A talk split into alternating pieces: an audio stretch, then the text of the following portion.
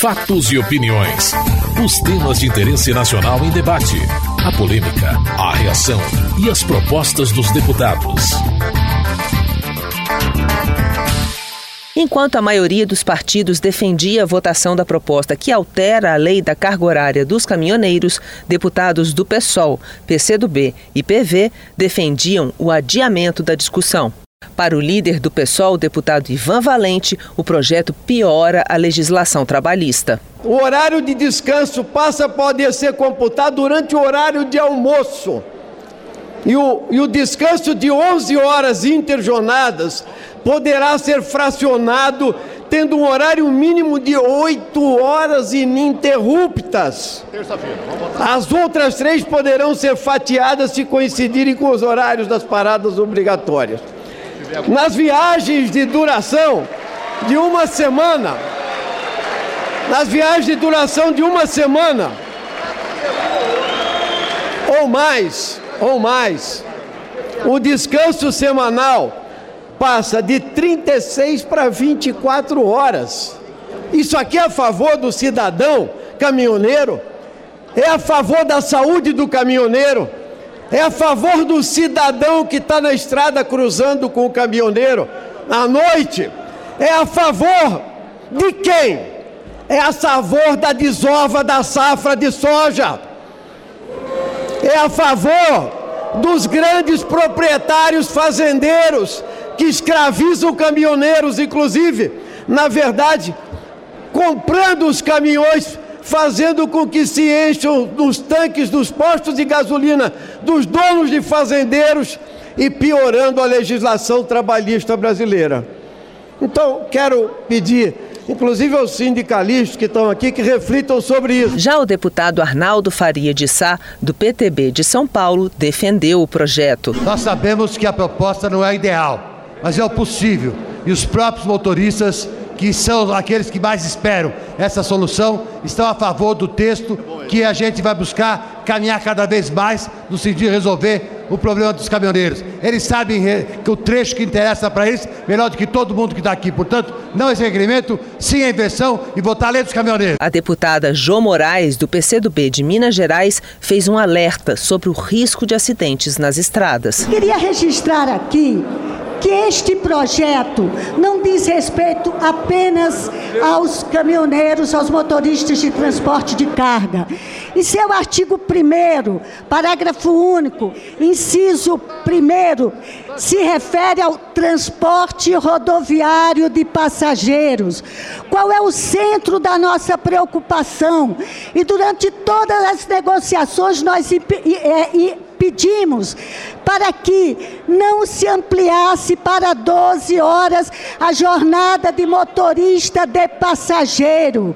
Recentemente nós vimos, senhor presidente, os acidentes que levaram à morte nas estradas do Paraná, nas estradas de São Paulo. Os motoristas acompanhavam a discussão das galerias do plenário e cobravam a aprovação do projeto.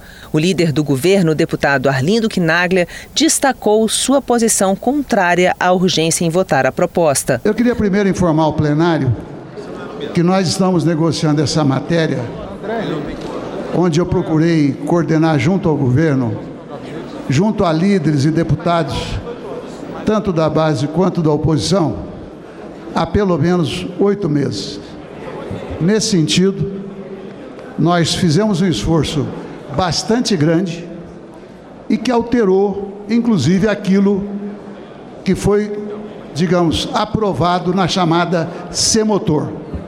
Nesse sentido, eu trabalhei inicialmente, durante esses meses todos, para que de fato não aprovasse um requerimento de urgência, exatamente para permitir um acordo que beneficie os caminhoneiros, beneficie o país e se faça justiça nas estradas e na sociedade. O deputado Chico Alencar, do PSOL do Rio de Janeiro, afirmou que o projeto aumenta a carga de trabalho dos caminhoneiros. Nas vésperas do 1 de maio, a luta de muitas, todas as centrais sindicais desse país é para a garantia da redução da jornada de trabalho, a garantia, inclusive, das 40 horas semanais, que não é praticada muitas vezes, quem é trabalhador sabe disso.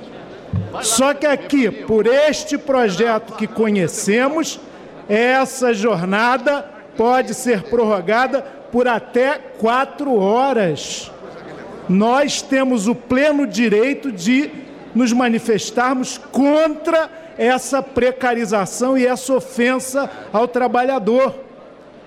Um outro aspecto também, o trabalho efetivo do motorista, contado o seu, a sua jornada, é aquele em que ele estiver à disposição do empregador, excluídos, está aqui no texto, que é o que temos em mãos, excluídos os intervalos para refeição, repouso, descanso e tempo de espera.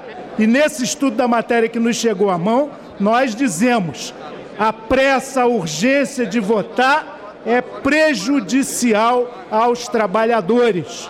O nosso entendimento é de que essa inversão de pauta é uma inversão de valores não só do bom processo legislativo, mas também do exame detido, sereno da matéria. Depois de intensos debates, o plenário rejeitou a tentativa de obstrução e foi dado início ao processo de votação da proposta. O deputado Jovair Arantes, do PT de Goiás, relator da proposta, frisou que o projeto foi construído com a participação de todas as centrais sindicais. É um projeto construído com a sociedade brasileira, é importante dizer isso. Construído com as centrais sindicais, todas, construída com os trabalhadores, todos, construído, senhor presidente, com cada um ente dessa federação que quiseram discutir, que quiseram fazer algum tipo de sugestão. Aqui eu faço uma, uma, um parênteses para falar sobre a jornada de oito horas, tão demandada aqui. O trabalho é oito horas mais duas horas extras e o acordo coletivo, ou seja, os sindicatos, através dos seus trabalhadores, decidem se querem mais duas horas. É uma decisão do coletivo e não da lei. Para o deputado Hugo Leal, do PROS do Rio de Janeiro, com o aumento da carga horária para os motoristas, está se criando a categoria dos super-homens. Nós estamos autorizando aqui nesse projeto, um projeto que já foi aprovado nessa casa, que foi quatro horas, o máximo de quatro horas consecutivas, passando para cinco horas e meia. Cinco horas e meia com intervalo de 30 minutos. E neste caso, nós estamos assumindo essa responsabilidade. Provavelmente nós estamos criando uma nova categoria aqui, a categoria dos super-homens.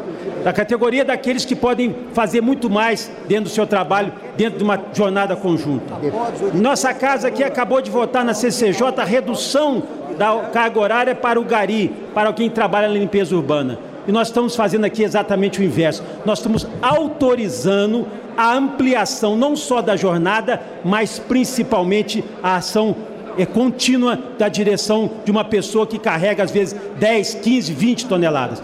Olha aí responsabilidade onde nós podemos chegar. Apenas alerta esse plenário para o que está acontecendo aqui na casa. O deputado Celso Maldaner, do PMDB de Santa Catarina, destacou que o projeto irá beneficiar o setor como um todo. O que está salvando esse país Está na hora de cair a ficha. É o agronegócio, agricultura, a balança comercial de, de exportação que salva esse país, os nossos transportadores, é, é, com certeza vai beneficiar os caminhoneiros, que são os transportadores, é e também os transportadores. Então, um projeto que foi muito discutido, com a participação de todos, aonde é, continua às 8 horas.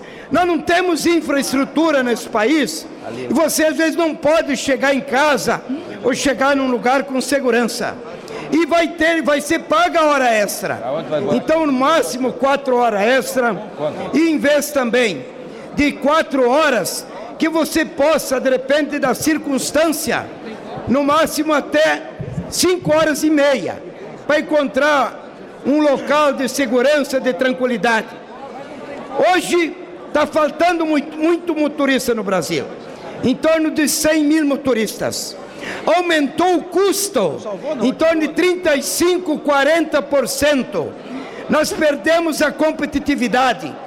Então, é um projeto que vem beneficiar os motoristas e vem beneficiar o setor como um todo. Por isso que nós somos favoráveis a esse projeto e vamos votar a favor. O deputado Assis Melo, do PC do B Gaúcho, criticou o projeto. Querem construir uma lei, eu acho que agora eu entendi que o deputado que falou anteriormente aqui disse que está faltando motorista, por isso que querem pegar quem está trabalhando e não tem jornada de trabalho, não tem mais descanso, trabalha até que aguente. Essa é a visão, uma visão inflexível daqueles que só pensam única exclusivamente no lucro. E nós não podemos aceitar que no artigo que trata, não, pode aumentar a jornada de trabalho para 12 horas desde que seja negociado. Há anos nesse país, o movimento sindical e os trabalhadores lutam para que não haja o, o negociado se sobreponha ao legislado.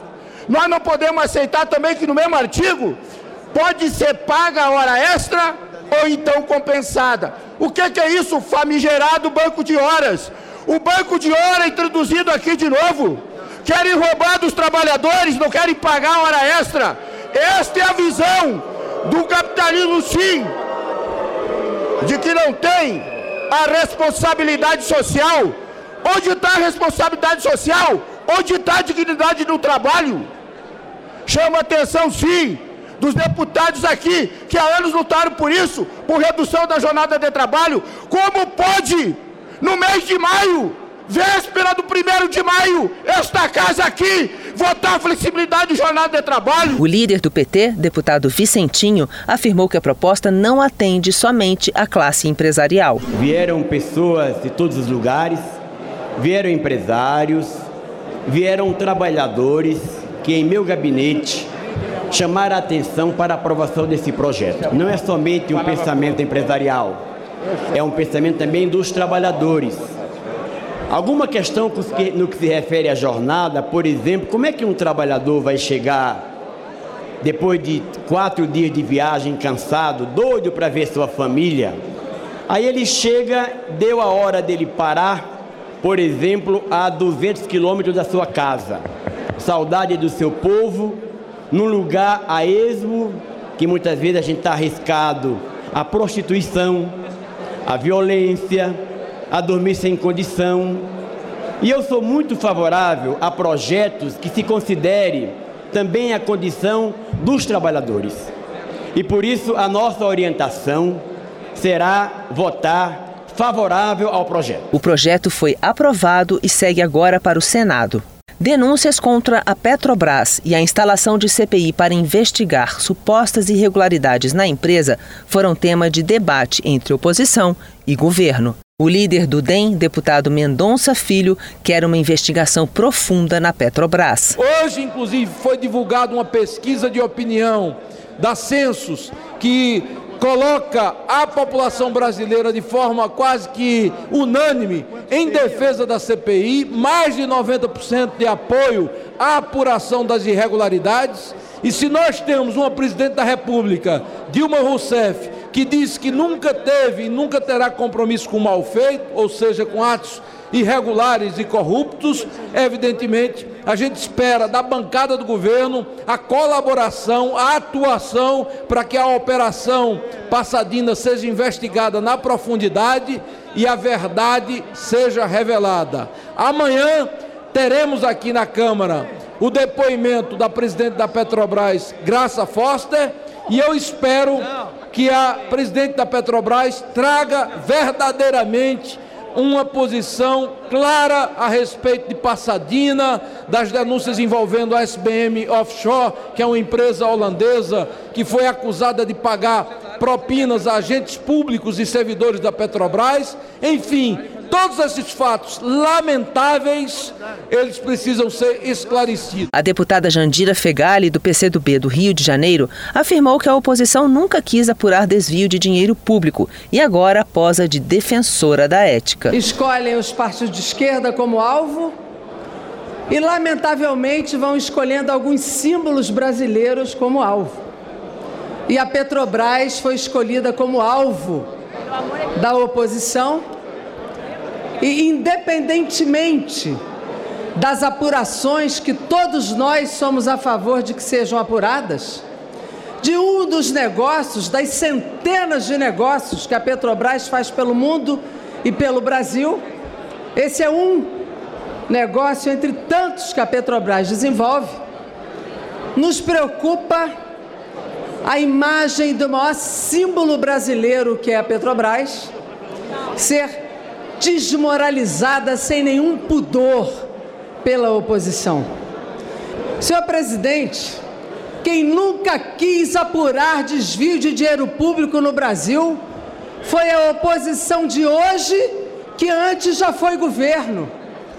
Eu já fui oposição aqui, presidente, me lembro da quantidade de CPIs que aqui quisemos fazer e nunca conseguimos. Me lembro da CPI da privatização da Vale do Rio Doce, que foi doada neste país. Não conseguimos fazer. E nesse momento, todos posam de grandes éticos, defensores do dinheiro público, que querem apurar os escândalos da Petrobras. O deputado Domingos Sávio, do PSDB de Minas Gerais, defendeu a instalação da CPI mista para apurar as denúncias de corrupção na Petrobras. Chegou-se ao entendimento do que era óbvio: instalasse a CPMI. A comissão parlamentar mista. Ora, como pode a Câmara Federal se omitir diante de um cenário desse? A Petrobras trazendo bilhões de prejuízos ao povo brasileiro por má gestão, denúncias e já provas de corrupção, ex-diretor da Petrobras preso, e aí de repente a Câmara não vai poder participar? Não, tem que ser CPI mista, com a Câmara participando. E este anúncio vem coroar essa luta nossa, para que a CPI se dê de uma forma bem participativa, bem ampla. Não é CPI de um partido de oposição ou de base, até porque uma comissão parlamentar de inquérito tem a composição na proporcionalidade dos partidos dessa casa.